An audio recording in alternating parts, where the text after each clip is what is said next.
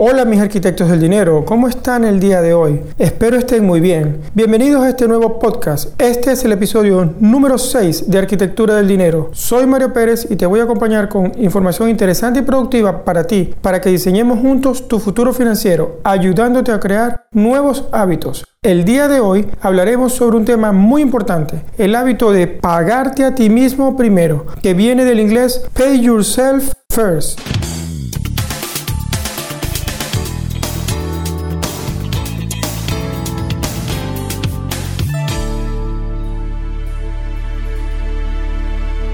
El principio del págate a ti mismo primero lo aborda Robert Kiyosaki en su libro Padre Rico, Padre Pobre. Se lo recomiendo. Y tiene mucho que ver con nuestras prioridades de gastos. Analicemos cómo gastamos a diario. Cada día gastamos de una manera bastante descontrolada, por decirlo de alguna forma. Vamos al supermercado, a veces sin una lista, pagamos transporte, alguna actividad de ocio, Claro, también pagamos la hipoteca, pagamos la luz, entre otras cosas. Pero yo quiero profundizar un poco más en el tema del gasto o del consumismo que hoy existe a nivel mundial. Existe algo que se llama la paradoja de la frugalidad versus el ahorro, en forma resumida viene a concluir que la economía va mejor si gastamos más en vez de ahorrar, con lo cual gastando de alguna manera garantizamos nuestros puestos de trabajo porque la economía está en movimiento.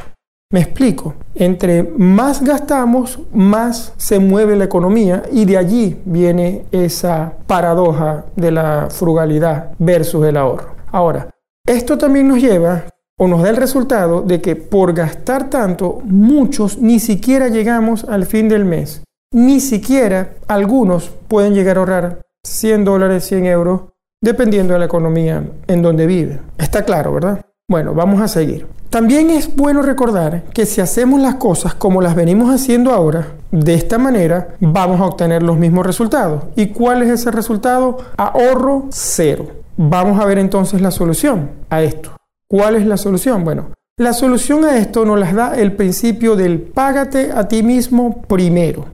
El principio consiste en revisar tus prioridades de gastos y en dejar de ver el ahorro y tu protección para el futuro como un gasto prescindible o solo si me sobra algo al fin del mes ahorro, sino verlo como tu verdadera primera necesidad cada mes sobre todas las demás necesidades. Pagándote a ti mismo, estás queriéndote un poco más y cuidándote para tu vejez, para tu jubilación, para tus años dorados, que aunque ahora parezca muy lejana, llegará antes de lo que crees. Si ya empezaste a presupuestar, como te expliqué en el episodio anterior, analicemos cómo gestionamos y priorizamos nuestro presupuesto de gastos al día de hoy, cuando llega ese sueldo o cuando llegan esos ingresos del mes. Seguramente pagamos primero la hipoteca de la casa, la letra del carro, del coche, el cargo mensual o el pago mínimo a las tarjetas de crédito, las compras de supermercado, los colegios, los restaurantes, etc.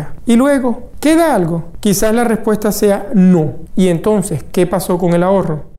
Sin embargo, mira lo que pasa cuando inviertes los términos y te quieres un poco más a ti mismo primero, anteponiendo tu protección para el futuro y el ahorro antes que cualquier otro gasto con el principio de págate a ti mismo primero, cuando lleguen tus próximos ingresos, tienes que hacer lo siguiente. Vas a agarrar y vas a pagarte a ti, así como dice el principio, o a depositarte a ti, o a meter en un sobre o en una cuenta de ahorro mínimo el 10% de tus ingresos. Y después que hayas hecho eso, es que vas a empezar a pagar todos los otros gastos, de los cuales ya te he hablado antes en alguno de mis primeros episodios, donde te expliqué que estaban los gastos mensuales, donde estaban divididos en fijos y domiciliados y donde estaban los gastos eventuales que, como yo le digo a, muchos de mis amigos, ese es el caballo desbocado, porque allí viene, bueno, todo lo que no normalmente no planeamos y siempre hay un regalo a un amigo, un cumpleaños, una reunión social, hay que comprar ropa que no estaba previsto, un viaje, cualquier cosa. Ese es el, el eventual.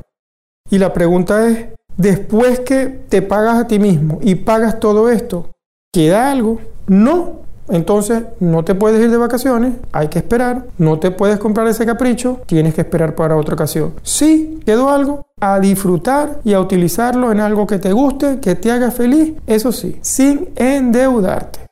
Ahora, quiero comentarte, ¿cómo puedes pagarte a ti mismo primero? Hay dos formas. De igual como te he explicado que puedes registrar los gastos de forma digital en una hoja Excel o a papel, también existen mecanismos hoy en día para manejar el dinero. Si tienes una banca por internet, que es algo muy común en estos días, entonces tienes la ventaja de crear cuentas en tu banca por internet con objetivos concretos a mediano o largo plazo, como por ejemplo puede ser comprar un artículo caro o un ahorro para algo en especial, un curso en extranjero para tu hijo o hija, entre otras cosas. Y seleccionar ¿Qué cantidad vas a dirigir a cada una de esas cuentas que vas a ir creando con esos objetivos previamente establecidos? Ojo, muy importante. Cuanto más próxima la fecha de la extracción del ingreso de la nómina de esa cuenta corriente donde te depositaron, menor la tentación de no ahorrar. Y además te aseguras de que haya saldo en tu cuenta corriente para lo demás. Lo más importante es que crees tantas cuentas de ahorro como objetivos financieros concretos tengas.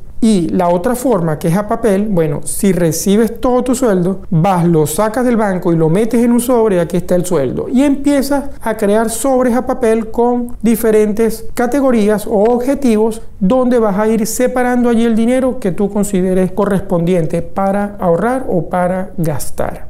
En mi propia experiencia, yo he creado una estructura de cuentas de ahorro, te las puedo mencionar algunas, ¿no? Yo ahorro para inversiones, ahorro para vacaciones y ahorro para el futuro de mis hijos en cuentas que tiene cada una ese nombre y que yo mismo las creé en mi banca online o en mi banca por internet. Pero lo más importante es que dependiendo de tus ingresos, coloques en esas cuentas el mismo monto cada mes Bien sea que hayas definido un monto o hayas definido un porcentaje, porque tus ingresos pueden ser variables. Y un mes viene mucho y entonces a lo mejor el porcentaje de ahorro es mayor y otro mes viene menos y el porcentaje es menor. Trabajes por monto o trabajes por porcentaje, tienes que dedicar con disciplina siempre el mismo monto que vas a depositar en esa cuenta o en ese sobre.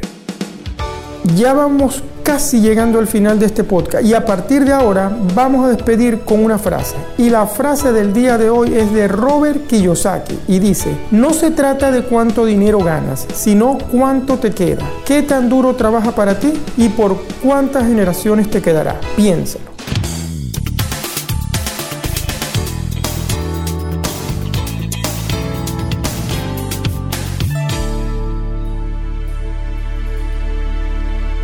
Bueno, mis arquitectos, hasta aquí el episodio número 6 de Arquitectura del Dinero. Un placer haberlos tenido conmigo hasta este momento. La invitación es a que me escuches la próxima semana cuando estaré de vuelta con ustedes con muchísima más información de tu interés para ayudarlos un poco más compartiendo mis conocimientos sobre la arquitectura del dinero. Será hasta una próxima oportunidad. Y ya sabes, cualquier consulta, escríbeme a mi cuenta de Instagram arroba Mario Luis Pérez FP. Adiós.